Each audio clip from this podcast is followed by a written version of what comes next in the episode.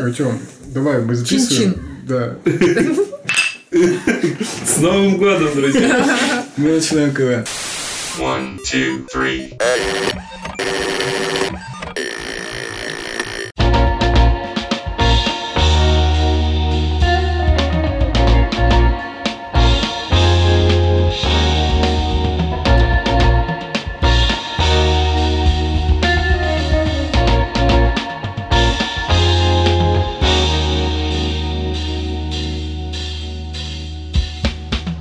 Привет, с вами подкаст «Выбор редакции». Сегодня мы поговорим о будущем, о зловещей долине, о андроидах, о человечестве и о мечтах. Меня зовут Арсен. С нами сегодня... Артем. Илона. Поехали! У кого дома есть робот? У меня максимум только умные лампочки и все. У меня тоже дома умная лампочка. Умный светильник. Ну, мне кажется, сейчас у всех дома есть робот. Но вот у всех, у кого есть мобильный телефон, скорее всего, с вероятностью 99,9% есть мобильный ассистент. Это нельзя назвать роботом в привычном его понимании, но как искусственный интеллект, который обладает определенными эвристическими навыками, чему-то учится и может выполнить последовательность действий или ответить на последовательность вопросов. В этом плане очень даже. Подождите, а чем тогда отличается и искусственный интеллект от робота? Мне казалось, что искусственный интеллект как раз самообучается, а, распознает, а, реагирует на внешнюю среду, это запоминает, алгоритмы позволяют ему улучшаться самому себе.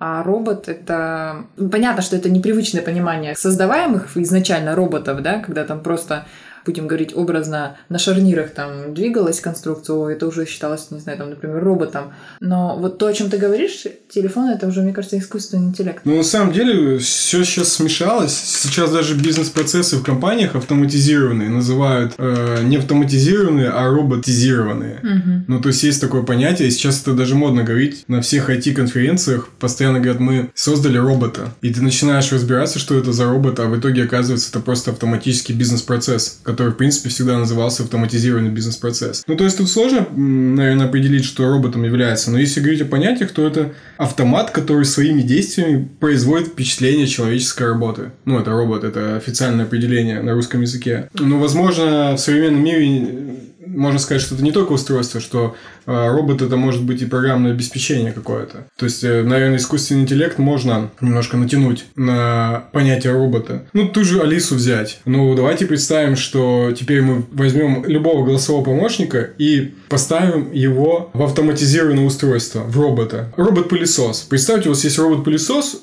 у него есть задачи, да, у него есть там план квартиры, и он может ездить по квартире, пылесосить, там, мыть полы, но при этом в нем еще есть э, встроенный голосовой помощник. Ну, то есть, просто дополнительная функция. Прикольно же будет. То есть, ты говоришь, робот, иди убирай там на кухне, он знает, что это зона кухни, едет на кухню, начинает там убирать, но при этом ты можешь ему сказать, спой песню. У меня дома есть Алиса, ну, именно как устройство, Яндекс станция. Она особо ничем не отличается от любого телефона, куда ты поставил Алису. Ну, единственное, что это. Ну, это железка. Она узнает меня, но она знает по моему голосу, что это я. Музыку может ставить, может фильмы ставить. Ну, не знаю. Можно ли сказать, что это робот? Мне казалось всегда, что робот это просто овеществление искусственного интеллекта в своем роде. А- То, что не является человеком, но может выполнять какие-то действия как человек, говорить, допустим, как человек, выполнять какую-то физическую работу как человек. Ну смотри, а что тогда насчет роботов, которые стоят на производстве? Вот эти механические руки, которые собирают э, автомобили, например. Ну, это же тоже роботы.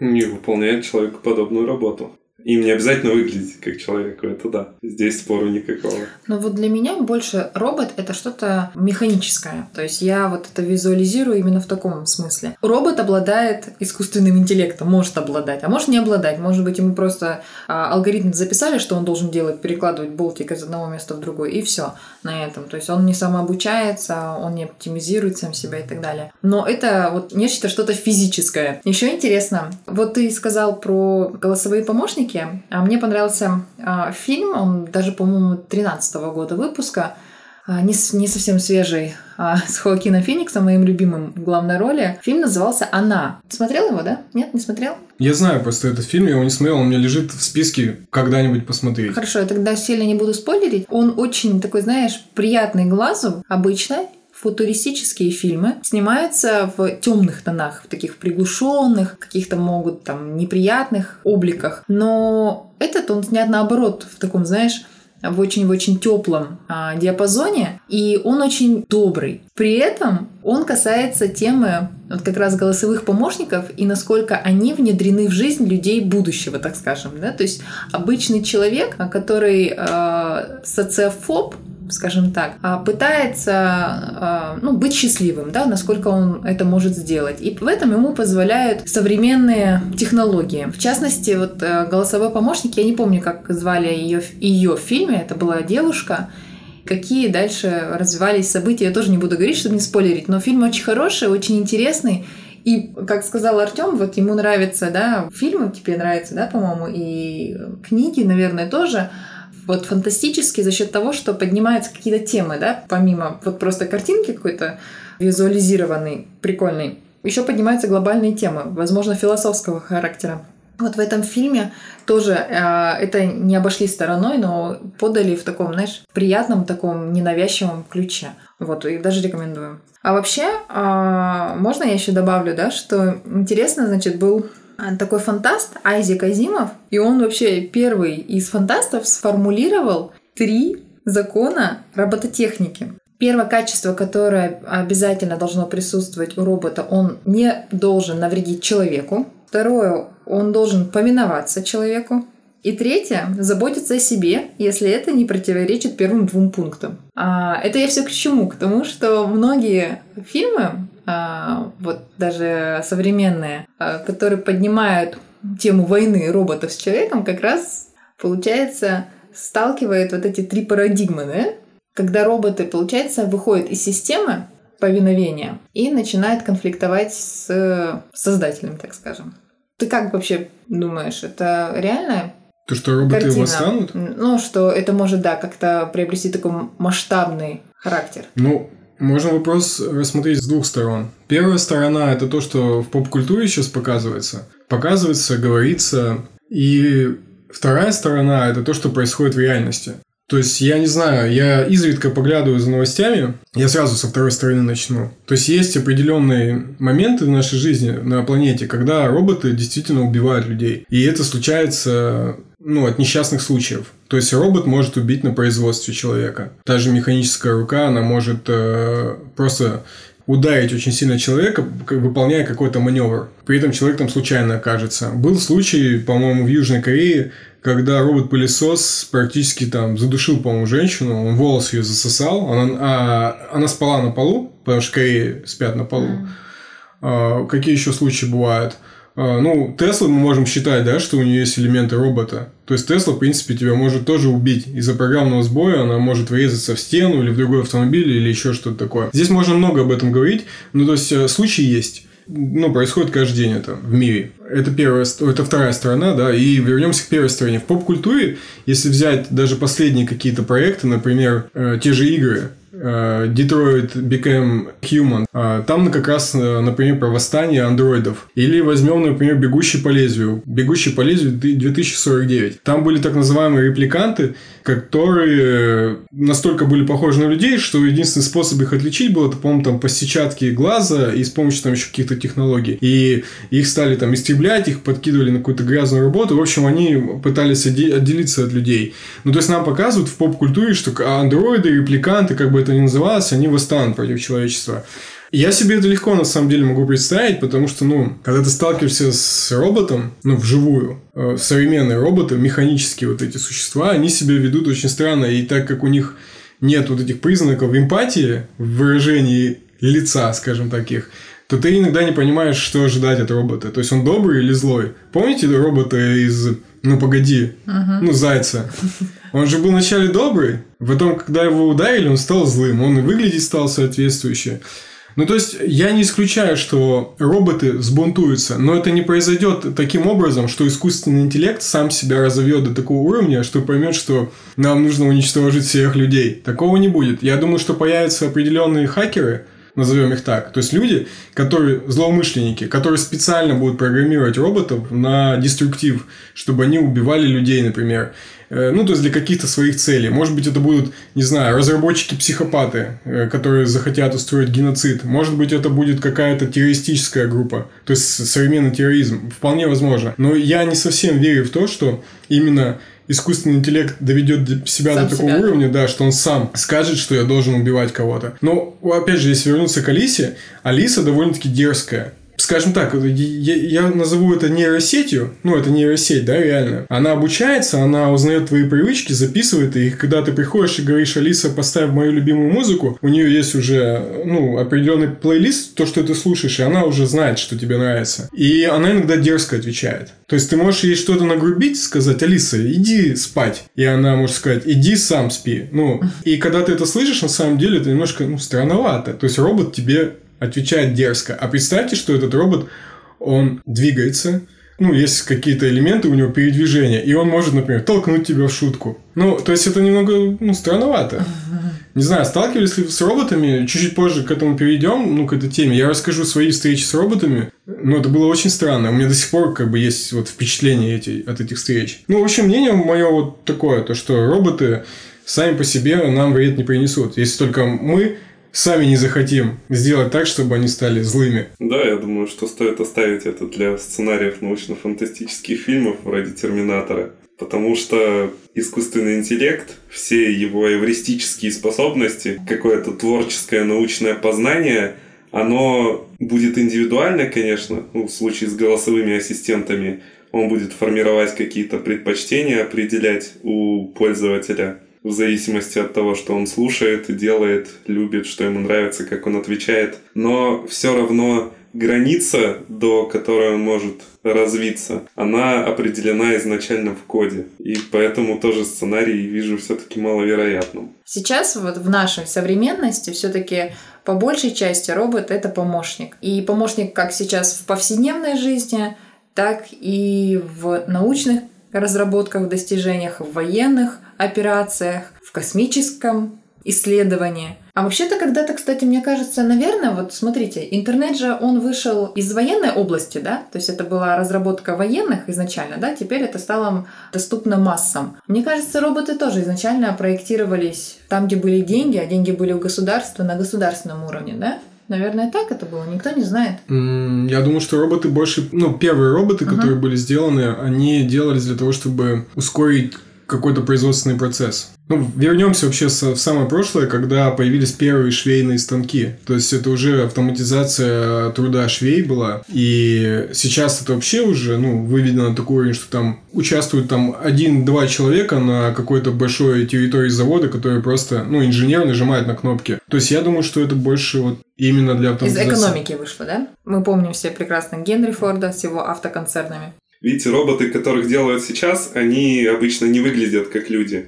Они, как правильно сказала Илона, именно помощники человека, но так как они предназначены для каких-то утилитарных целей, то им не придают человеческий облик, а им придают тот размер, форму, материалы, которые необходимы для того, чтобы он мог выполнять свою задачу. Будь то перемещение каких-нибудь чугунных чушек, или сбор проб на Марсе, или робот для обезвреживания бомб, например. Но вот такого, чтобы людей сознательно при этом всем с функционалом делали похожими на людей, вот до этого мы еще пока не дошли. В каком случае вообще а, человеку понадобится создать робота, похожего на себя? Мне кажется, это какой-то, знаешь, энтузиазм, просто желание показать, что так можно делать. Попытка быть творцом своего рода. Это тоже такая философская вещь, да? Быть богом, создателем чего-то похожего на тебя, как две капли воды. С достоинствами и недостатками. Но скорее с достоинствами и без недостатков, потому что часто же андроидов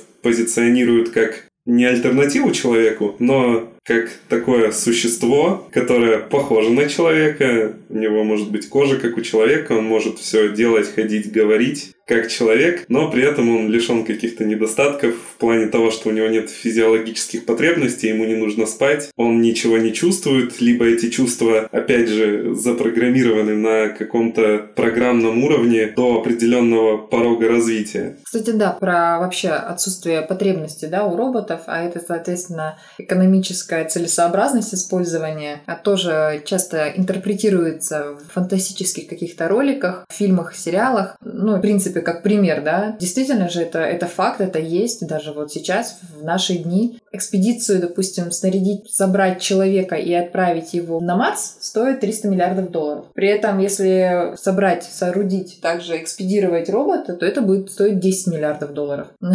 По-моему, разница, да, и выбор очевиден. А если разницы нет, то зачем платить больше, как в рекламе Доси?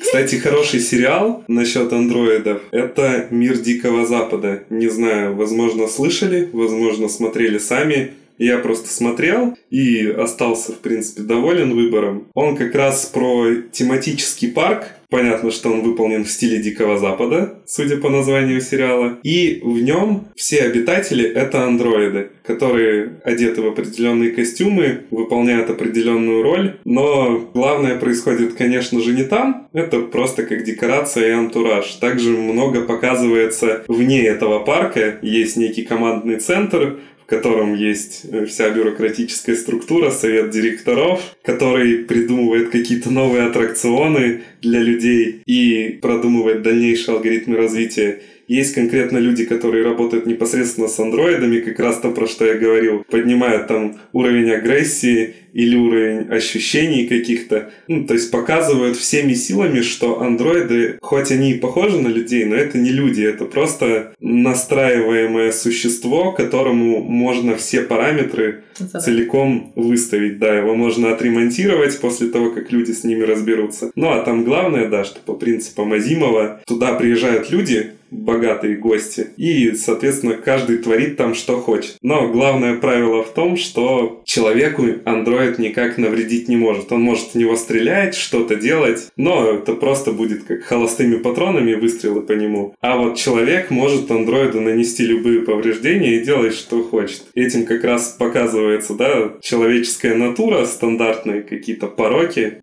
это все мне напомнило об одной из частей аниматрицы. То есть, в принципе, где показывают, откуда вообще началась война роботов и людей. Там показывают э, анимацию, то, что роботы работают уборщиками, официантами, люди бьют их, толкают, ну, обращаются с ними как с животными. Но так как есть закон робототехники, который не позволяет роботам ответить за себя, они это все терпят. Но в какой-то момент происходит э, развитие искусственного интеллекта до такого уровня, что они решили ответить и стали такими же, как люди, жестокими роботами. И, в принципе, отсюда и начинается война роботов и людей. Естественно, роботы победили. Естественно, образовалась матрица. Мы не будем сегодня, конечно, подробно погружаться в эту тему. Наверное, мы запишем подкаст о матрице, когда будет выходить четвертая часть, потому что ну, мы не можем упустить этот момент. Все ждут Матрицу 4. Вот. Но вот то, что ты говоришь, это как раз вот относится, к, опять же, к одной из теорий, что мы живем в Матрице, и Матрица началась как раз из-за того, что искусственный интеллект слишком сильно развился. Мне, кстати, знаете, что еще понравилось в этом сериале? Там, понятное дело,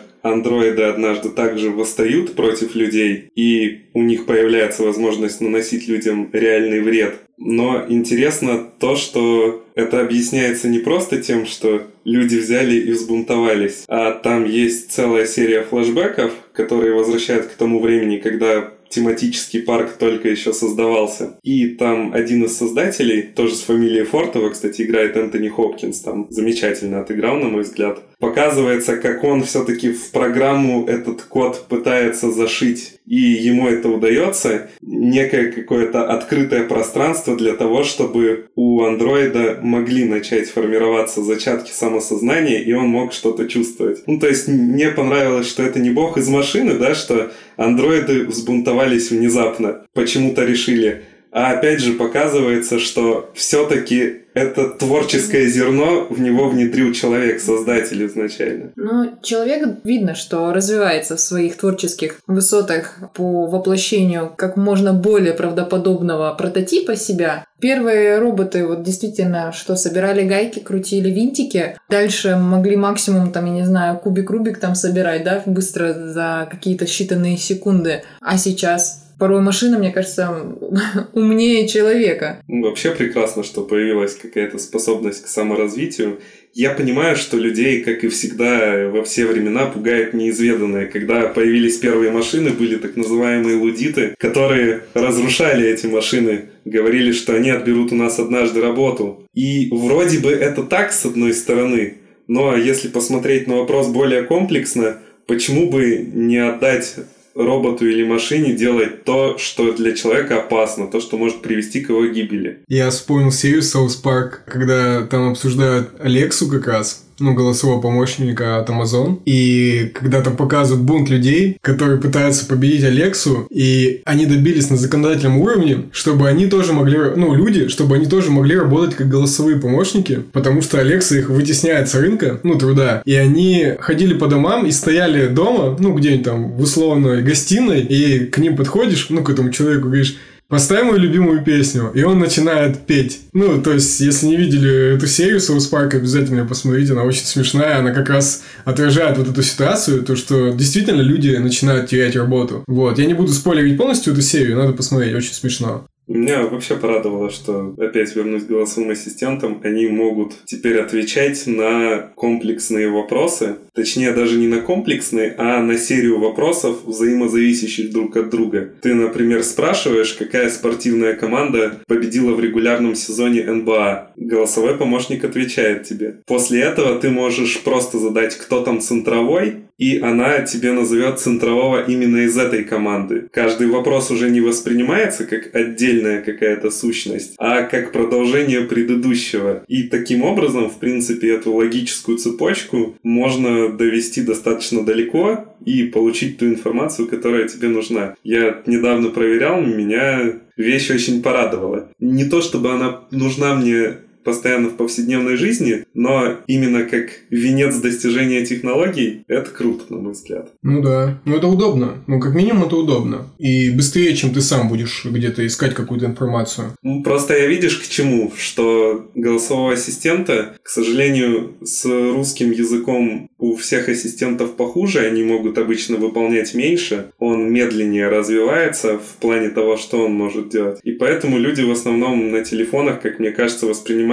его, да, как способ поставить таймер быстренько или будильник. Ну да. И на этом, в принципе, функционал какой-то заканчивается. Ну, еще правда, что в России не всегда возможно, да, полностью задействовать функционал голосового ассистента не потому, что он чего-то не может, ну, а просто потому, что в России этого нет. Ты не сможешь что-нибудь заказать, например, условно говоря, или забронировать где-нибудь себе столик в ресторане. Ну да. Но вообще, давайте опять в поп-культуру. Смотрите, у нас есть голосовые помощники. Это русские, американские, китайские, неважно. Но они все выглядят либо это приложение в телефоне, которое обращается к серверу, где работает нейросеть, да, определенная, либо это реально железное устройство, которое стоит у тебя дома или установлено в машине, ну, неважно где. Но это же не похоже на человека. Но я видел э, человека, скажем так, в человека в кавычках, голосового помощника э, в фильме. Опять же, вернемся к бегущему по лезвию. Помните, там э, у главного героя, когда он приходил домой, у него была дома эта женщина, которая такая виртуальная, она готовила ему еду, она могла общаться, она могла даже, ну, перемещаться по квартире. Но потом он ей подарил э, такую штуку, не помню, как она называлась, и, в общем, мог везде ее брать с собой. И он брал с собой вот это устройство, нажимал на кнопку, и она появлялась в его машине, появлялась там где-то на улице. И это вот как раз э, там показано будущее, когда голосовые помощники, они будут выглядеть как реальные люди, ты можешь с собой брать. Голограмма, да? Голограмма, да, да. Голограммы, на мой взгляд, как-то остались, знаешь, уже таких 80-х или в ретро-футуризме. Единственное, что я помню вот из музыкального, помнишь голограмму Тупака выступающую?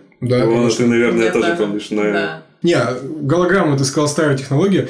А, Единственная голограмма, которую, когда слышишь старые технологии, сразу вспоминаешь Звездные войны. Когда там условный лорд Дарксайда общается там с другими участниками его союза. Но все-таки в «Бегущем по лезвию» там голограмма, она настолько реалистична, что она похожа на реальную женщину. Но, опять же, мы попадаем на тот уровень, когда роботы и голограммы, они похожи на реальных людей. Но есть такая странная штука, с которой сталкиваются все, в принципе, на планете. Это когда ты смотришь на робота, и тебе становится неприятно на него смотреть. Ну, то есть все с этим сталкивались с детства, там, сейчас, и будем сталкиваться с этим дальше. И когда вот, ну, ты такие чувства испытываешь, ты думаешь, почему мне неприятно смотреть на робота? Ну, вот я такой себе вопрос задавал. И уже гораздо позже я узнал, что есть целая гипотеза по этому поводу, которая называется «Зловещая долина». Эта гипотеза гласит о том, что робот или какой-то другой объект, э, который выглядит и ведет себя и действует как человек, но делает это не до конца точно, не до конца по-настоящему, он может у тебя вызвать отвращение к себе. И самое интересное, то, что эта гипотеза работает не для всех. То есть для кого-то какой-то робот, он вызывает отвращение, а другой человек на него смотрит и чувствует себя вполне прекрасно. Ну, теорию эту придумали в Японии, то есть там есть такой график, если зайти в интернет, можно найти в сети легко, как это вообще работает. То есть есть такой уровень, когда робот тебя веселит, и он при этом статичный. Ну, то есть он выглядит приятно,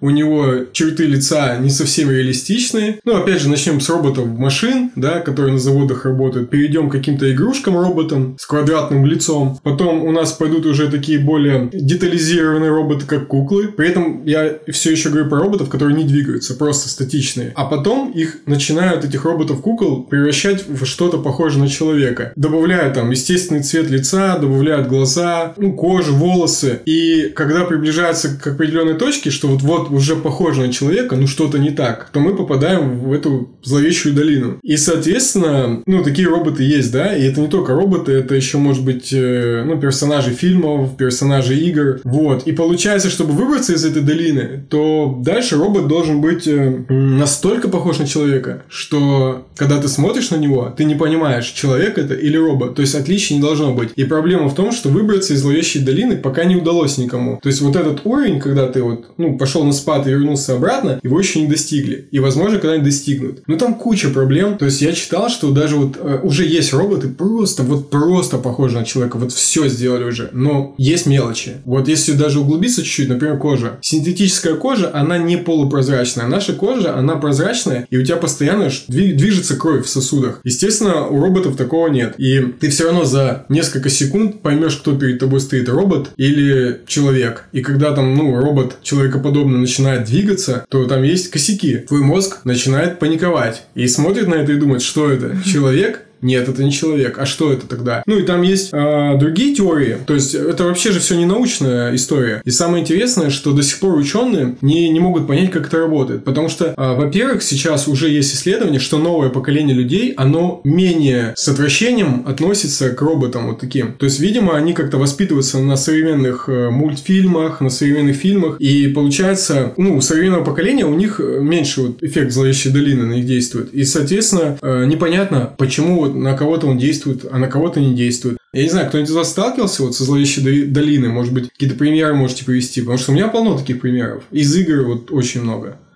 Я не сталкивался со зловещей долиной. Ты не играл в Silent Hill? Играл. Ну, помнишь, там много было манекенов, которые двигались как люди, но не совсем как люди. И это вот, это и есть как бы эффект зловещей долины. Я понимаю, почему считаю, что теория действительно имеет право на жизнь. Мы, правда, когда смотрим на людей, которые по каким-то причинам отличаются от обычного поведения, которое мы привыкли видеть, мы же тоже их воспринимаем, если не обязательно негативно, но с опаской, что в своем роде тоже является негативной реакцией. Я сталкивалась в реальной жизни, не в компьютерной игре, не в фильме, меня это как-то особо не задевало, а вот в реальной жизни это случилось, угадайте, в какой стране, самое, наверное, роботизированное. Это, это случилось в Японии. Да, естественно, это случилось в Японии, и это было два случая. Первый случай, это был робот не похожий на человека, то есть это был просто обычный робот, и он двигался как мог, да, на колесиках, а он имел причудливые очертания, но он под подошел ко мне очень неожиданно. Это было в холле отеля, и э, я стояла, что-то там задумалась, в телефоне ковырялась, а он ко мне подошел, ну, на смешном, конечно, японском, понятно. Если бы он еще на русском заговорил, я бы, наверное, там вообще бы там прибалдела. И дар речи отнялся бы сразу. Но тут он заговорил со мной по-японски и вот этим компьютерным голосом. Я повернулась, ну, он там что-то халям-балям, там, наверное, спрашивал, как вам помочь, чем вам помочь, потому что я зависла в холле отеля. А потом, когда я там ему на английском отвечала, что спасибо, хорошо, меня ничего не беспокоит, отошла подальше, он опять ко мне подъехал. И я думала, что, бог ты мой, долго ли ты будешь за мной тут гоняться вообще? Мне как-то, знаешь, стало не по себе, что за мной меня тут преследует просто робот. вот. А второй случай, это был, это было вообще тоже дичь какая-то. Я, значит, иду по улице. такой сумрак, все в огнях, там все четко, много людей вокруг, но в общем, я прохожу мимо статуи. Эта фигура, она была облачена во все черное, как знаете, как вот как музыкант, как будто бы. То есть он в таком в одеянии, прям в, облип, в облипку, в черном. У него черные очки, белая шляпа такой формы, вот буквой П на голове, ну, с бортиками. И он просто вот-вот стоит, замер. А я уже успела до этого увидеть, что он стоял в другой позе. Я иду и думаю, мне это показалось или нет? И как бы приближаюсь к нему, приближаюсь, приближаюсь, люди мимо него проходят, он вообще не шевелится. Я остановилась напротив него и смотрю, человек дышит. Этот робот, вот этот вот, не дышит, то есть он не двигается, он вообще не шевелится. И тут раз, значит, он специально начинает менять позу, так раз, раз, раз, медленно. Я думаю, а, ну все, не ошиблась, хоть у меня, значит, меня не накрыло глюками. И тут просто через какое-то время он начинает прям двигаться и прям просить, ну, можно сказать, деньги, да, что он типа тут работает. И я понимаю, что это человек. Это было жутко просто. И потом на следующий день, и поскольку я жила в этом районе, а он в этом районе, видимо, работал, он поменял дислокацию, и тоже, и во второй раз меня накрыла та же самая история. Хотя я уже знала, что это человек, но я на него смотрела, и у меня, у меня был диссонанс, что нет, он не может, это, это нереально сделать человеку. Это робот, но это, с другой стороны, не робот. О, это вообще жутко. Да, смотрите, мы же на подсознательном уровне заточены анализировать на самом деле столько всяких внешних признаков, о которых сами не подозреваем. Вы сфотографируетесь в анфас и любую из половин своего лица отзеркальте и посмотрите, как вы это воспримете. И помните вот то, про что я говорил, да, только достоинство без недостатков. Вот это как раз отсутствие недостатков как симметрия лица или что-то еще, оно и вызывает у человека страх, потому что он не понимает, как это возможно. Поэтому часто андроиды подвергаются какой-то опрессии. Они же не чувствуют боль, и они ничего не смогут ответить человеку. Ну, я, кстати, а, столкнулся вживую со зловещей долиной, тоже в Японии. Я даже сейчас назову место, в принципе, любой из вас может туда поехать. Это было на острове Адайба в Японии, в Токио. Там есть музей, я не помню точно название, по-моему, называется... А, Мирайкан. Национальный музей передовой науки и технологий. В общем, там есть роботы, э, начиная от самого вот этого простого робота от Хонды. Помните, такой белый парень? Угу. Так медленно двигается, что-то там говорит, умеет танцевать. Ну, то есть, он такой веселый, там на него смотрят все дети, все забавно. Но там есть стенды, где стоят человекоподобные роботы, стоят и сидят. И вот я первый раз столкнулся с этим пару лет назад. Там сидит такая женщина, она в черном платье, ну, японка, естественно. У нее все сделано как у человека, ну и она двигается и разговаривает. И это выглядит очень жутко просто невероятно жутко. А рядом с ней такой же андроид, только без кожи э, и без, ну, чисто внутренности его, металлические внутренности с выпученными глазами, и он не говорит на японском, а издает ужасные вот такие звуки. Кстати, зловещая долина, она распространяется не только на образ, именно что ты видишь, а на то, что ты слышишь. И, ну, вот этот андроид, он издает ужасные звуки. А рядом стоит э, другой андроид, который говорит по-японски, как человек. И вот как раз опять возвращаясь э, к теории, к гипотезе зловещей долины, э, если мы говорим об анимации еще, то есть когда эти объекты не просто стоят на месте, а когда они начинают движение, то мы проваливаемся еще глубже. То есть вообще на самое дно. И некоторых людей их охватывает ужас. То есть мне было неприятно это смотреть. То есть опять же там, возвращаясь вот к теории, которую я говорил, ты испытываешь все это на себе. Но самое забавное, что также вот если взять анимированных роботов, ну, которые двигаются, то если они выглядят глуповато и не похожи на человека, то это наоборот приносит тебе эффект удовольствия. График идет наверх. А вот если робот похож на человека и начинает двигаться, то большинство людей испытывает ужас и отвращение. Я на это на себе испытал не первый раз в жизни, конечно, вот так вот вживую. До этого я, кстати, хороший пример зловещей долины это кукла Чаки. Я в детстве, когда смотрел этот фильм, вот только сейчас осознаю, что мне было страшно не от того, что Чаки всех убивал, а из из-за того, что как он двигался, как он смеялся, как он ходил. То есть это вот э, как раз этот эффект зловещей долины был. Вот. Смотрели куклу Чаки? Да, конечно. Ну, особенно вот эти... Друг невесты. Да, да, вот эти криповые, криповые первые части. А так вот я даже не знаю. Я вот сегодня думал, где мог еще эффект зловещей долины видеть. Ну, наверное, бывают какие-то моменты в играх. Вот э, и в кино, там, Silent Hill там точно есть. Вы помните парня с пирамидой? Это тоже такой эффект. Вроде бы человек, но вместо головы огромная пирамида. Так и называется, пирамида головы. Да, или взять э, медсестер, которые двигаются очень странно, такими странными резкими движениями. Они выглядят, у них симпатичная фигура, но при этом ужасное лицо. Ну, замотано бинтами какими-то. И вот это все неприятно неприятное. Вот знаете, часто зловещая долина и вообще вот это вот несоответствие, оно тем сильнее проявляется, чем лучше сделано все остальное. Например, если в дорогом фильме хоть один эффект будет сделан дешево, и он снят не натурной съемкой, то ты сразу видишь, что это все не по-настоящему, и вся картинка вокруг, она начинает рассыпаться. Поэтому как раз вот эти пресловутые мелочи очень важны. И поэтому стараются некоторые эффекты, если это возможно, снять натурной съемкой. Потому что компьютерная графика продвинулась очень сильно, эффекты рисуют действительно очень красиво, особенно в высокобюджетных фильмах, в которых это такой основной selling point. Но натурную съемку все равно пока очень трудно перебить, особенно для каких-то камерных вещей, не для условных трансформеров, да, где разваливается небоскреб, а для чего-то такого, что ты бы мог увидеть в реальной жизни. Вероятность того, что ты увидишь разваливающийся от огромного робота небоскреб, небоскреб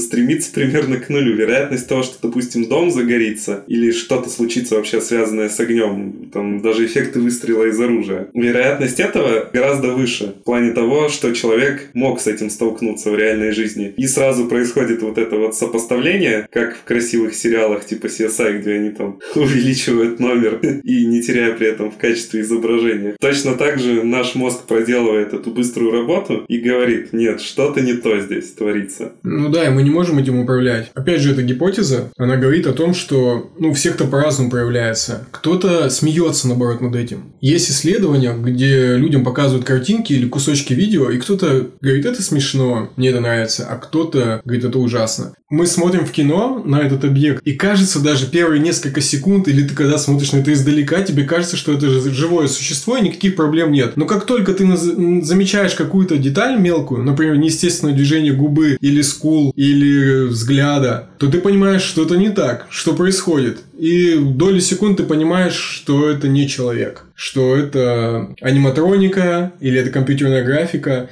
Это используется везде. Это используется в фильмах про зомби, это используется в компьютерных играх. Главное не, пере, не перейти грань. То есть, когда ты смотришь на Шрека, ну, мультик Шрек, да, он такой комичный, удобный для тебя, вызывает у тебя какие-то приятные эмоции. Но представьте, если бы Шрека сделали похожим на человека абсолютно, но оставили бы ему зеленую кожу вот эту, и при этом он бы также двигался неестественно там, ну, потому что 3D-объект. Я думаю, было бы неприятно этот мультфильм смотреть. Это был бы страшный мультик. Вот где у меня точно не возникает зловещей долины, так это в играх.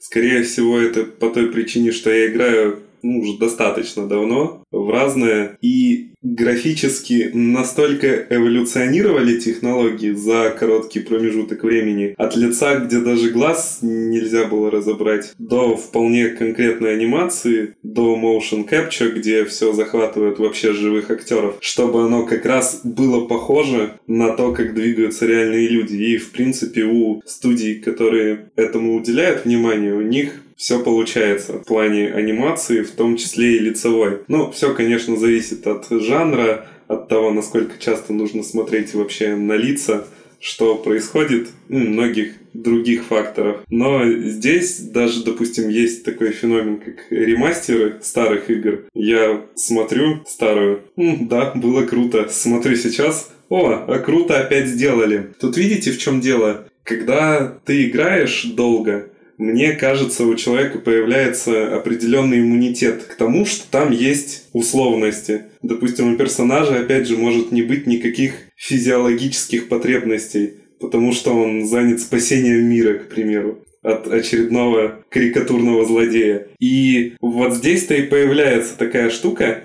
Я показывают человеку игру 2007 года Crysis. На тот момент это было прям вершина графического достижения. Мне лично кажется, что и сейчас, несмотря на какие-то несоответствия и устаревшие технологии сами по себе, мне все равно кажется, что игра отлично выглядит до сих пор. Но я показываю человеку, да, который не интересуется особо играми и к этим условностям не привык. И он говорит, да они же все пластиковые, не настоящие. И вот у меня уже вот это вот не вяжется, потому что у меня никакого диссонанса не возникает, даже если я включу что-то старое. Мне потому что нравится сам процесс, и я готов это для себя принять. Поэтому вот в этом случае я о зловещей долине ничего не могу говорить. Ну, получается, ты подтверждаешь гипотезу зловещей долины своим опытом, потому что как раз гипотеза, которую сейчас развивают дальше уже ученые, а, хотя это не научная теория, это просто гипотеза, они говорят о том, что ты можешь побороться с ней. То есть ты можешь со временем перестать воспринимать э, человекоподобных андроидов или какие-то там компьютерные эффекты, э, как будто бы они не настоящие. И они перестают у тебя вызывать отвращение, а они начинают даже тебе нравиться. То есть ты осознаешь, что это, ну, робот. Это робот, он похож на человека, но он не человек. Странно себя ведет. Ты к этому привыкаешь. И даже есть гипотеза, что через несколько поколений люди будут к этому нормально относиться. Ну вот, например, смотри, Илона, ты бы хотела, чтобы у тебя дома вот э, был робот-пылесос, но это была не коробка, которая на колесиках ездит, а это был человек, который реально ходит с метлой и при этом подметает пол и еще и разговаривает. Нет. И, и разговаривает как человек. Нет, нет, нет. Ты что, я бы спокойно спать не смогла. Я бы думала, что он мне сейчас этой метелкой угребет просто ночью, пока я сплю. Кстати, знаете, что вспомнил, раз уж говорили про Detroit Become Human, упоминали, там в течение игрового процесса тебе девушка, которая в главном меню есть, она предлагает пройти опрос и там есть в том числе вопросы, хотели бы вы, чтобы Android выполнял домашние обязанности? Боитесь ли вы вообще андроидов? Боитесь ли вы неизведанного технологий?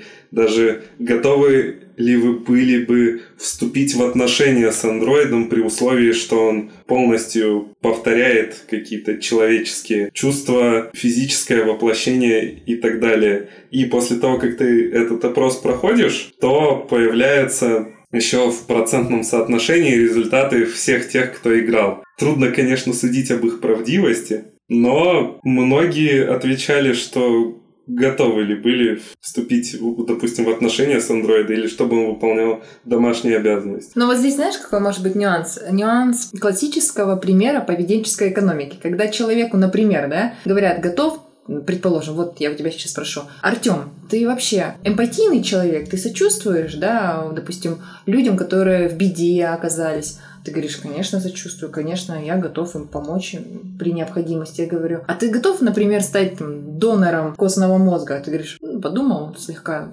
пару минут и сказал, да, в принципе, а почему бы и нет? Конечно, готов. А когда дело подойдет как раз к факту а, донорства, ты начнешь уже менять свой ответ, скажем так, на противоположный. Поэтому здесь также вот может сработать. Я согласен, здесь полностью отсутствует глубина, потому что это сбор обратной связи, да еще и к тому же в игре про андроидов, где все три персонажа андроиды, и, ну, я, в принципе, как человек, опять же, давно играющий, ну, привык к какому-то, да, положительному исходу всех приводить, но он подразумевает, что у андроида все-таки какая-то человечность проявляется в той или иной степени. И поэтому, конечно, это также может влиять на результаты теста. Просто мне понравилась сама mm-hmm. по себе находка. Mm-hmm. Это было забавно. А еще, кстати, она просит себя отпустить. И если ты ее отпускаешь, то она у тебя больше в главном меню не появляется. У тебя есть по-прежнему пункт продолжить, начать новую. Я не помню, почему она это говорит. Она говорит, я хочу уйти.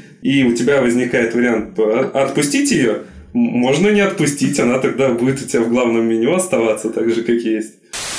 На самом деле я с тобой согласен. Я бы тоже выбрал робота домашнего, который не похож на человека. Я даже представил, что если бы мы перешагнули зловещую долину, и робот был бы похож настолько сильно на человека, что я не понимал бы, что это человек. Это тоже как-то страшно. Ну, потому что ты не понимаешь, человек это или не человек. И все равно я не верю в то, что мое поколение сможет перейти зловещую долину. Возможно, через несколько поколений, да. Ну, поэтому я выбираю робот, не знаю, пылесос, вот этот условный, который там ездит, пылесосит пол и не похож на человека. Выбираю там э, все, что функционально, помогает, но при этом не претендует быть человеком. Мое мнение такое. Артем, ты что выберешь? Я выберу стакан виски.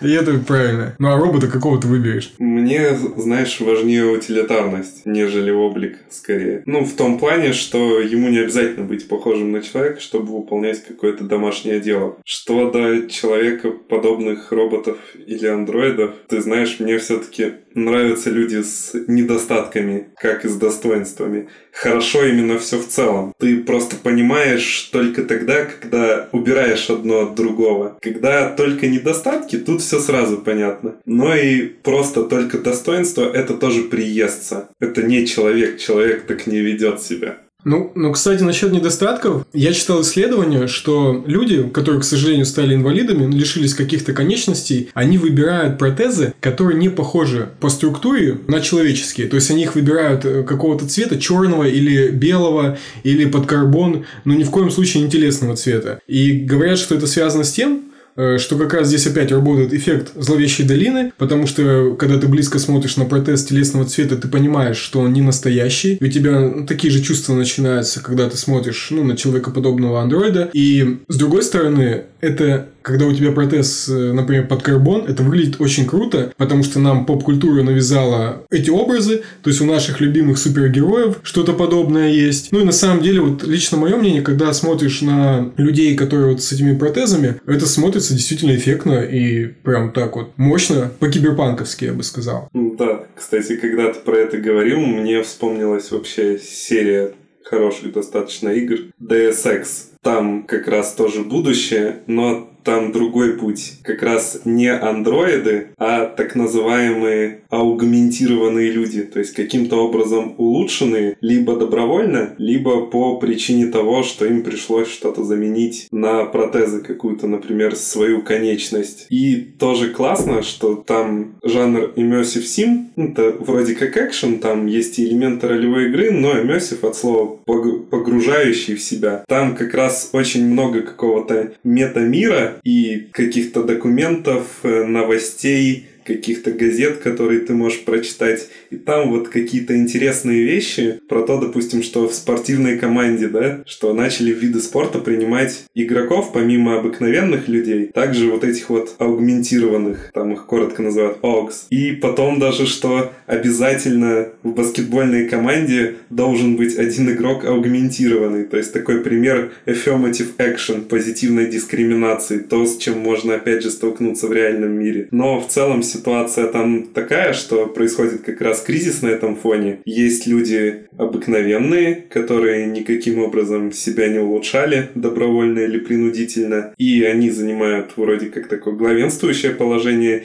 и есть вот эта группа сегрегированных людей, которых как раз отделяют по той причине, что у них какие-то импланты наличествуют в их телах, и они находятся, наоборот, на зависимом положении, их каким-то образом притесняют, как-то пытаются дать понять, что они неполноценные люди, несмотря на то, что с этими имплантами они могут быть даже лучше чем обычные. Ну и опять же такой прослеживается философский мотив, ведь в отличие от роботов у людей с имплантами нету никаких законов, что они не могут кому-то навредить. Более того, у них нет хозяев. И таким образом между ними может происходить уже вполне реальный конфликт. Да, и нам это показывают фильмы не знаю, любое кино, возьмем Робокопа, возьмем Мегамена мультик. Примеров очень много. Кстати, Артем, а какие вообще игры по тематике андроидов ты можешь порекомендовать, как человек, который играющий, скажем так, сейчас в игры? Что, что порекомендуешь, вот, например, нам э, с Илоной поиграть? Во что вот можно по теме? Именно по тематике андроидов или можно генерализировать до уровня научной фантастики все-таки? Ну, давай на, на свой вкус. Не обязательно, да, андроидная тема. Можно и до уровня научной фантастики. Да, да, давай, наверное, научную фантастику. На самом деле, мейнстримовые предположения. Есть серия Half-Life, которую, я думаю, многие знают. Первая часть как раз происходит в научной лаборатории.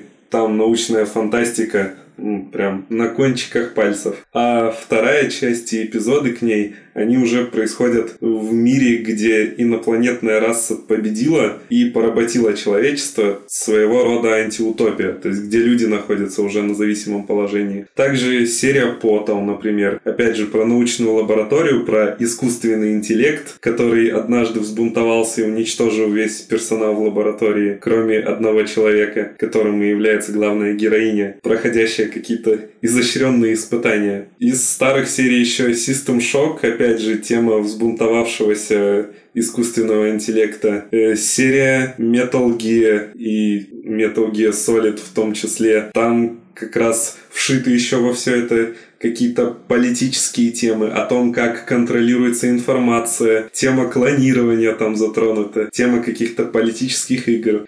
Серия Bioshock, пожалуй, особенно Bioshock Infinite, там тоже такой своеобразный город будущего, он механический, он находится в небе, и там круто раскрыта тема мультивселенных, что один человек во множестве разных вариантов в разных вселенных может в итоге трансформироваться, видоизмениться в какую-то совершенно другую персону. В одной он, допустим, какой-то спаситель и создатель этого города, да, а в другой частный детектив, который пришел распутать какое-то дело, и в итоге оказывается, что это один и тот же человек. Слушай, я играл во все эти игры. А новинки? Новинки какие-нибудь? Что, во что сейчас играют люди? Это, э, может быть, э, какие-то интерактивные игры, как Detroit Become Human? Или что-то вроде? Слушай, даже так на ум ничего не приходит. Будет, конечно, Cyberpunk 2077 в этом году, но это ролевая игра, и там, конечно, будут определенные условности.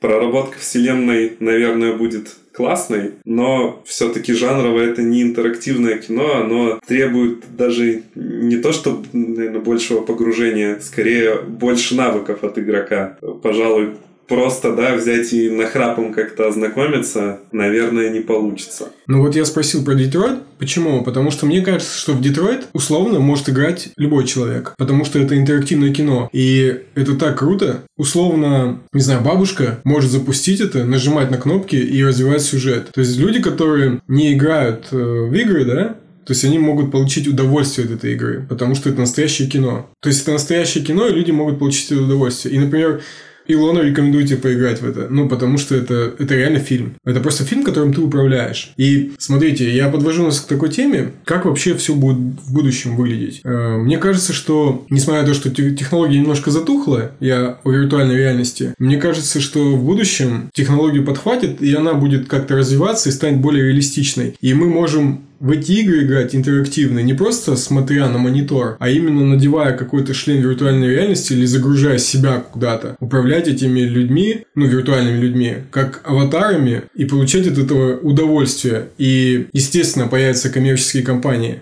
которые скажут, ребята, а давайте вы не будете ездить в условный Таиланд, тратить время на перелет, тратить э, здоровье на акклиматизацию, э, подхватывать какие-то там болезни. Давайте мы вас просто будем загружать. У нас вот есть симуляция Таиланда. То есть мы прямо сделаем вам все по-настоящему, как будто бы вы садитесь в самолет, э, вас там э, проверяют в аэропорту, и в итоге вы прилетаете в Таиланд, и за дополнительные деньги вы даже малярией можете заболеть там и переболеть. Э, и мы это все для вас сделаем вы только платите деньги, и это будет намного дешевле. То есть, допустим, там перелет и там проживание в Таиланде будет там стоить 100 условных тысяч чего-либо там, а вот загрузить себя в виртуальную реальность будет стоить там 30 тысяч условных единиц каких-то. Я думаю, что именно так все будет развиваться. И это в любой индустрии будет. То есть это и в научной индустрии будет, и в развлекательной, и, не знаю, в киберпреступной какой-то. Некоторые люди будут э, платить деньги за то, чтобы убивать виртуальных каких-то персонажей и испытывать этого какое-то там удовольствие. Ну, то есть у каждого там свои какие-то мысли, свои какие-то идеи. Ну и, соответственно, будет э, уход из реальной жизни виртуальную реальность, виртуальную жизнь. Об этом тоже говорят часто в фильмах, да, и вот как думаете, будет такое развитие или все-таки это ну, невозможно, и людей не затащить в виртуальную реальность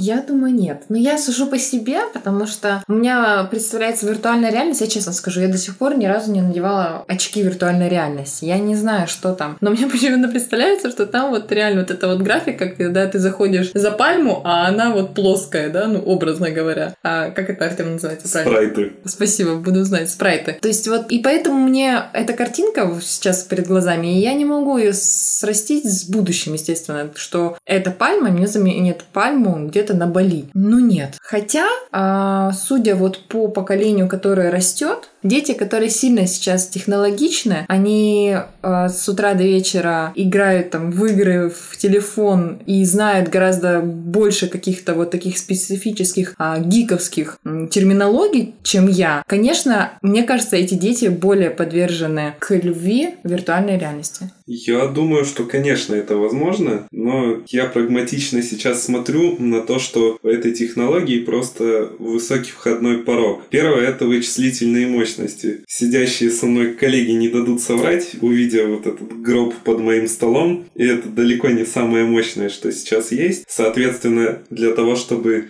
видеть это прямо у себя в глазах, нужно еще больше вычислительной мощности. Дальше стоимость самого шлема, если он хороший, качественный, это тоже стоит недешево. И более того, так как у нас эта технология не слишком распространена, то, соответственно, с привозом, с импортом, со всеми пошлинами, это выходит еще в полтора-два раза дороже. Дальше очень много проводов и контроллеров. В футуристичных фильмах же как, там или укол ставят, или ты вообще там себе чуть ли не пластырь какой-то лепишь. Ну, то есть максимально просто так, чтобы тебе ничего тяжелого или какого-то громоздкого на себе носить не приходилось для того, чтобы ты мог максимальную сумму впечатлений получить. Ну и самое, конечно, главное, мало пока контента. Это обычно игры достаточно простые, которые сейчас есть. Небольшие исключения существуют. Буквально можно пересчитать на пальцах одной руки. Вот, кстати, сейчас создатели Half-Life выпускают новую игру во вселенной. Она будет происходить между первой и второй частями. Half-Life Alex. И этот геймплейный ролик, который представляли с допущениями, опять же, ну, то есть персонаж скорее плывет, нежели чем идет. Но именно длительность этой игры, количество контента, которое в ней. Это вот тот полноценный VR-проект, который так нужен для того, чтобы это направление, как мне кажется, дальше развивалось. Но вот лично мне более футуристичным видится augmented reality, дополненная реальность, когда ты наводишь, допустим, телефон на что-то, и у тебя там появляется то, чего в реальном мире нет. Это мне гораздо больше напоминает о вот этих фантастических фильмах, о каких-то голограммах или прочих вещах, и не требует особых каких-то вложений положений. Слушай, ну я немного не согласен. Почему? Я хочу аналогию провести с электронно-вычислительными машинами. Все мы, мы помним, что раньше они занимали огромное помещение размером со спортзал. Теперь у нас у каждого в кармане телефон. Это маленький компьютер, который намного мощ- мощнее, чем те машины, которые были в те годы. И у меня есть подозрение, что да, технология немного застряла. И я думаю, ну это не скоро будет, но это все равно произойдет. И действительно, мы, может быть, дойдем до какого-то условного пластыря, который ты лепишь себе на лоб, и ты оказываешься в виртуальной реальности реальности, в компьютерной игре или, например, на симуляции э, жизни. То есть я о том, что в какой-то момент компьютерная графика дойдет до такой степени, что ты не будешь понимать, настоящее это или нет. И даже если говорить о дополненной реальности, то там будет то же самое происходить. То есть ты будешь наводить условную камеру куда-то и видеть объекты, которые похожи настолько сильно на реальность, что ты не будешь понимать, где реальность, а где виртуальная часть. И Опять же, мы возвращаемся к матрице. Если говорить о пальме, искусственной пальме, то я думаю, что вот эти туры-операторы будущего, они, когда тебя будут отправлять в отпуск, они будут что-то делать с тобой, что ты не будешь понимать, что ты находишься в виртуальной реальности. Это как в фильме, помните? Вспомнить все. Вспомнить все. Да, мне кажется, так и будет. Посмотрим. Если мы это застанем, тогда, ну, будет здорово. Не застанем, ну, окей. Там кстати, острее еще встанет проблема как раз зловещей долины, потому что вот я, как сейчас сказал, плавающие персонажи. Но с другой стороны, когда ты фактически делаешь какое-то действие, не нажимая кнопку, чтобы, к примеру, перезарядить оружие, а действительно берешь как-то рукой и проделываешь имитацию этого действия, вот такой способ управления, он еще может сделать как раз более доступным игры для людей, которые этим обычно не увлекают. Потому что, там, возьмем те же э, фитнесы, да, перед камерой. Когда человек выполняет движение, которое он выполняет в реальной жизни, ему это гораздо понятнее. У него нет посредника в виде контроллера, где игрок, если знает, какие клавиши в какой последовательности, с какой интенсивностью нужно нажимать, чтобы что-то сделать, то человек, который никогда с этим не сталкивался, он берет контроллер в руки и задается вопросом, а что с этим делать? Поэтому вот и контроль с помощью движения, он получил тоже свое развитие. Допустим, Nintendo всячески это практикует до сих пор, и у них, наверное, одни из самых успешных примеров. Более того, допустим, на Nintendo Switch игры, которые которые выходили раньше на другие консоли, в них реализуют какую-то поддержку управления с помощью жестов. допустим, махнуть мечом, если махнуть контроллером. И, в принципе, это имеет право на жизнь. Это забавно для меня, как для человека, который просто пробует сыграть по-новому, да, допустим, там с клавиатуры и мышь переключился на геймпад, а сейчас переключился на motion. И к этому тоже нужно, опять же, приучаться. Это тоже челлендж. И когда ты этот челлендж превосходишь, то это тебе доставляет удовольствие, потому что ты чему-то научился в итоге. Кстати, пример из жизни. Я в новостях э, случайно увидел такую вещь, что в Южной Корее воспроизвели умершую девочку. Может быть, слышали это в новостях? Определенная группа разработчиков взяла все данные о умершей девочке, по-моему, 7 лет было. Она умерла от лейкемии. А, взяли ее фотографии, все видеозаписи, ну понимаете, да, в современном мире это не проблема. Людей много фотографируют, много снимают на видео записи голоса. И создали ее аватар в виртуальной реальности. Наделили ее вот этими эмоциями, фразами, голос, сделали полностью ее внешность и пригласили ее мать, которая надела шлем виртуальной реальности,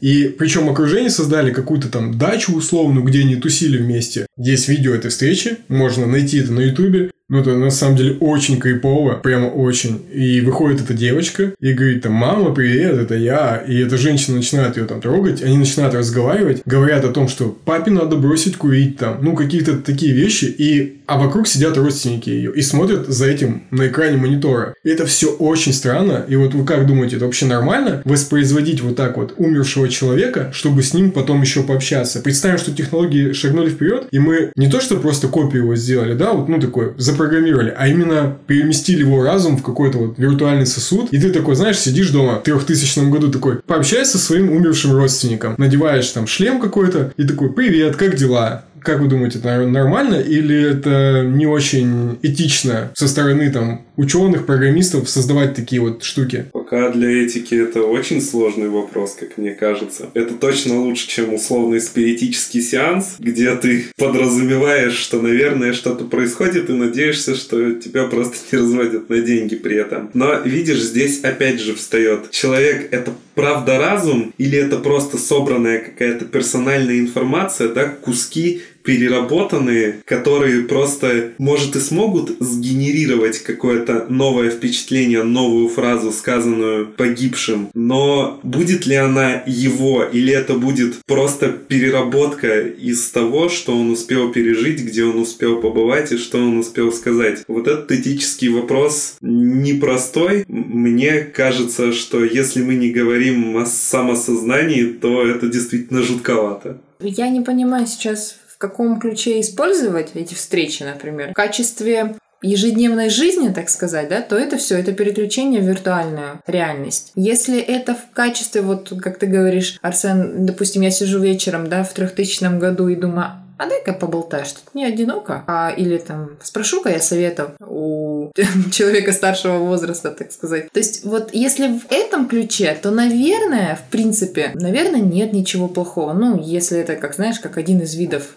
релаксации, что ли, какой-то, да, то есть главное, чтобы это не состоялся переход в виртуальную реальность. Вот. Вообще вот э, тема смерти, да, и отношения, как люди переживают этот стресс, он же, ну, очень неэтичный, и более того, у каждого он максимально индивидуальный. Но история такая, что каждый человек переживает по-своему, да, кто-то принимает это э, как должное, смирился, пошел дальше, а кто-то не может до последнего отпустить эту боль. И может быть таким людям действительно необходима будет такая помощь. Может быть, не знаю, вот эти очки виртуальной реальности начнут выписывать психотерапевты в качестве психиатрической поддержки. Почему нет? Я думаю, что люди не готовы. Современные люди не готовы к такому. То есть, когда я увидел первый раз это видео, ну, оно реально вызвало во мне чувства, сильные чувства. Это очень странно. Мне кажется, что можно сойти с ума у тебя есть реальная жизнь, у тебя что-то происходит, жизнь идет дальше, у тебя умер какой-то родственник, и ты постоянно возвращаешься к нему в виртуальную реальность, мне кажется, у тебя может поехать крыша. И современные люди к этому не готовы. Возможно, когда мы перейдем, да, опять же, в будущее туда, и там те поколения, они как-то будут готовы к этому морально, но сейчас мы максимум, что можем делать. Что считается этичным? Ты можешь посмотреть на фотку, можешь посмотреть видео, можешь посмотреть, ну, послушать аудиозапись. Ты не готов взаимодействовать с этим человеком, даже если это аватар виртуальной реальности. Вот, я рекомендую вам посмотреть это видео, поймете, о чем я говорю. Ну, видите, смерть это вообще вещь, как правильно сказала Илона, очень трансцендентная как можно ориентироваться на опыт смерти, если ты не умирал сам, но обычно никто оттуда не возвращался, чтобы рассказать, как все есть. Ну, опустим сейчас, да, вот про клинические смерти, вот эти, это немного другая тема. Я буквально недавно э, была в кинотеатре на мультике современном под названием «Вперед». Не слышали? Отзывы не читали? Вот рекомендую, прям рекомендую и взрослым, и детям. Детям, конечно, особенно, а вместе с родителями посмотреть четкий мультик. Во-первых, он об отношениях между двумя братьями. Редко встретишь мультики, рассказывающие, показывающие взаимоотношения братьев родных. И весь сюжет построен вокруг того, что эти братья пытаются воскресить на один день отца. То есть отец а, рано их оставил и оставил им записку, что вот, мол, когда вам исполнится 16 лет, вы можете применить там определенную магию и воскресить меня на один день. Я с вами смогу пообщаться. И вот как мальчики, значит, находят это послание, как они начинают преодолевать препятствия а, всевозможные и пытаются вот встретиться с отцом. И интересно, да, ведь тоже в мультике, получается, показом, а это же мы понимаем, что мультик все-таки в первую очередь нацелен на кого? На детей, то есть детскую аудиторию. Что, во-первых, а, поднята тема смерти, потери родителя, а это одна из сильнейших травм вообще-то в жизни даже взрослого человека,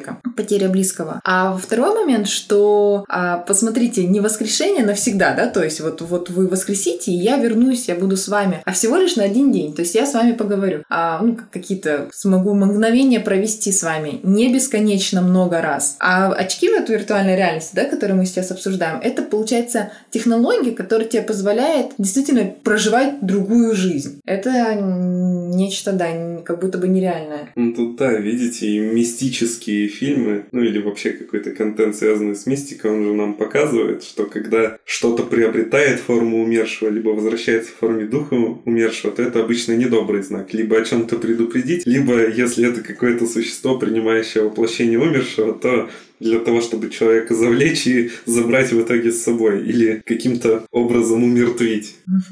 Это называется кадавр. Это когда э, оживляют труп. И на самом деле, если ну, размышлять об этом ну, с такой э, точки зрения медицинской, это все довольно-таки ужасно. Естественно, да, в мультике я не видел этот мультик, наверное, там это все по-другому сделали. И есть куча других фильмов, где показывают кадавров. Условно, это там Франкенштейн, который, кстати, довольно-таки криповый. И есть же мультик э, про монстров, по монстры на каникулах, что-то mm-hmm. такое там. И там же есть тоже Франкенштейн, и это все очень забавно, весело смотрится. И опять же, да, мы возвращаемся к теме поколений. То есть какие-то поколения воспринимают это, ого, что это было, я теперь не могу спать, а другие говорят, классно-классно, когда выйдет следующая часть. Ну, тут такая тема. Как ты к этому относишься? Потом, возможно, следующие поколения будут общаться с умершими родственниками. Очень легко это будет все очень здорово. Да, к этому, наверное, надо привыкнуть. Нужна действительно здоровая психика, потому что когда человек умирает, да, ты можешь смотреть на какие-то вещи, которые о нем напоминают, или освежать воспоминания в своей памяти, но встретиться с тем, насчет кого ты точно знаешь, что человека нет живых, да, это, во-первых, жутко, а во-вторых, мне кажется, возвращаться, да, в эту виртуальную реальность, где существует аватар с каким-то ограниченным набором данных, который успел человек создать при жизни. Опять же, вот возвращаясь к теме, что вряд ли сгенерируется что-то новое. Это как пересматривать один и тот же фильм, фильм э, в надежде не ходи туда или сделай по-другому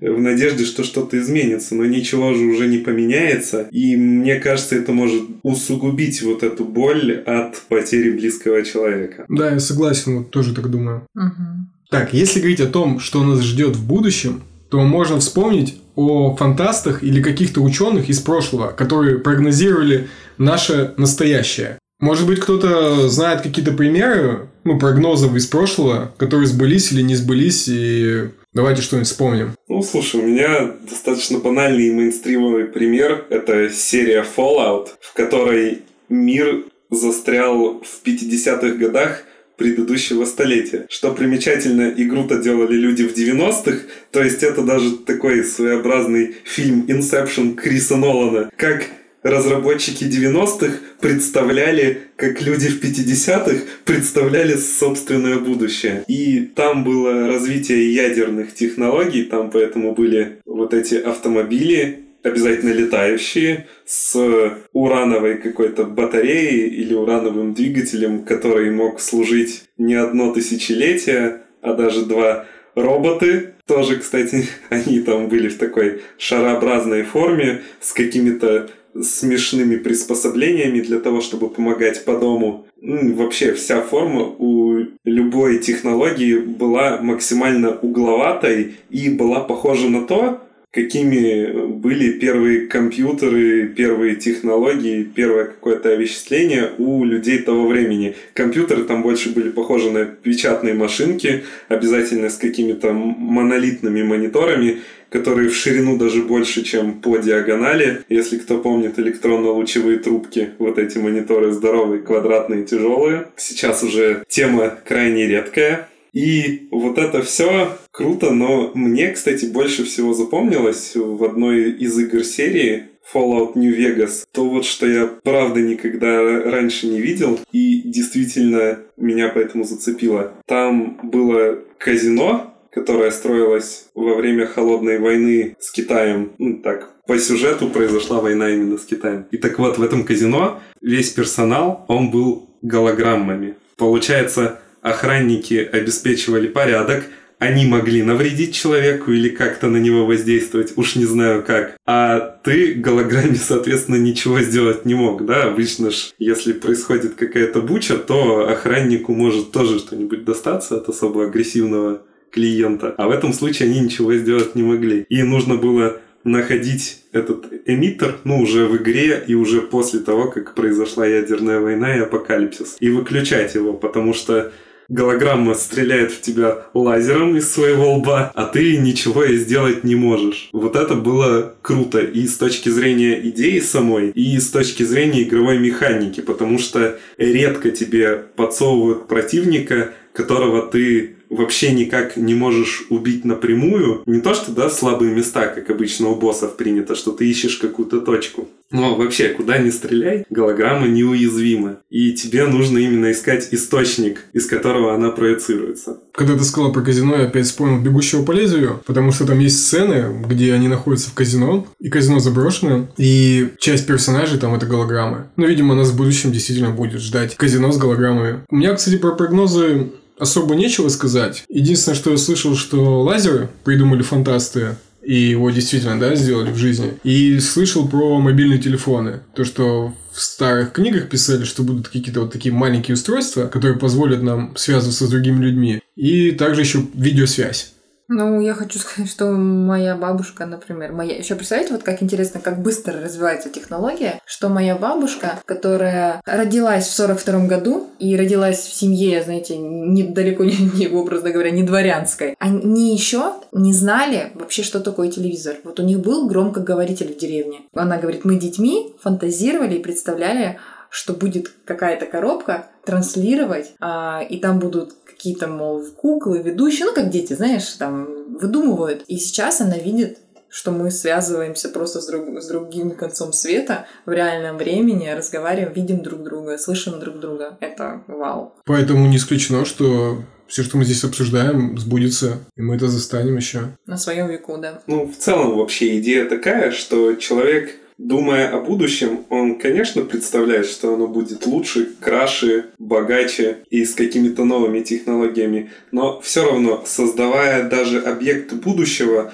он ориентируется на те объекты, которые существуют в мире настоящем. Раньше, допустим, не было представления в будущем о мобильных телефонах каких-то современных. Сейчас фильмах, где показывают будущее, да, показывают какие-то мобильные телефоны, но они уже обычно не в виде устройства, а в виде как раз, опять же, чего-то проецируемого, дополненной реальности и так далее по списку. Да, если раньше при активной холодной войне и ядерных технологиях были мысли о том, что все будет на основе каких-то радиоактивных материалов, то сейчас мы все-таки представляем будущее более технологичным, основанных на каких-то современных процессорах, на каких-то компонентах, на имплантах, возможно, для человека. Но забавно, что мы, допустим, в 90-х думали о том, что к 2020, например, клонирование уже станет реальным, Мгм. но этого не произошло. И мы опять в итоге перенастраиваем свои ожидания, потому что они по большей части всегда завышены. Как бы далеко мы не заглянули в будущее, мы думаем, что произойдет гораздо больше, чем происходит на самом деле. Несмотря на то, что мы видим вот эту эволюцию в каких-то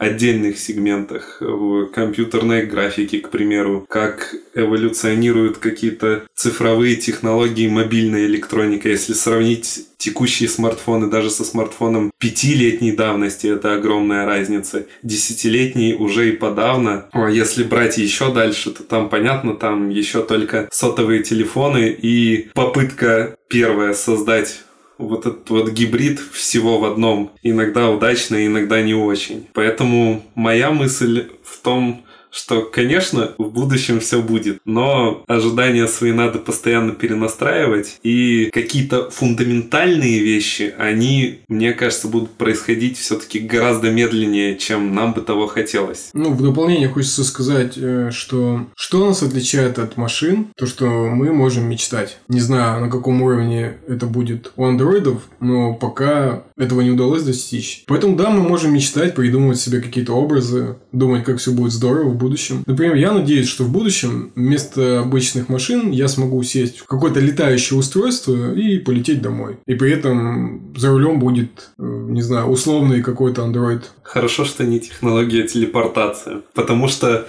звучит круто, но, опять же, есть очень много сил, для которых это будет невыгодно. Потому что представьте, если мы все сможем телепортироваться, что ж тогда станет со всеми перевозками? Все кто добывает природные ресурсы, все, кто сейчас организовывает авиа, ЖД, автодоставку. То есть все эти люди не смогут одномоментно остаться без работы. Поэтому я и говорю, что для каких-то значительных вещей нужно преодолеть не только научную границу, где это само по себе достижимо как процесс, но еще и пройти много каких-то политических, социальных преобразований, чтобы это стало приемлемым и, самое главное, доступным для всех. Да, потому что если это делать по щелчку пальцев, то, скорее всего, это приведет к бунтам, э, к безработице, голоду, ну и, соответственно, геноциду, потому что людям просто нечего будет есть, э, нечем заниматься, у них начнется депрессия. Конечно, это не произойдет одномоментно. То есть для этого потребуется, возможно, сотни лет. Но мы об этом уже никогда не узнаем. А может и узнаем. Если наши потомки будут устраивать спиритические сеансы с нами, То вполне возможно мы все увидим. Кстати, забавный факт. Если они захотят воспроизвести наши личности, то им придется послушать этот подкаст и загрузить его в какой-то образ, потому что здесь много можно чего взять. О том, как мы мыслили. Потомки, привет. Можете взять что-нибудь отсюда, действительно. Но лучше не стоит. Но в будущем будет все супер. Я считаю, что все будет хорошо. Ну, что еще хочется сказать? Арсен! Арсен Атовицкий у тебя говорит просто. Поехали в бар, я угощаю, да? Слушай, на самом деле студенчество таки было. Ну, блин, сейчас уже не так. Так, боди арт, да, тема? А, нет, я просто прочитал. Курсы испанского, да. Por favor. Гринго.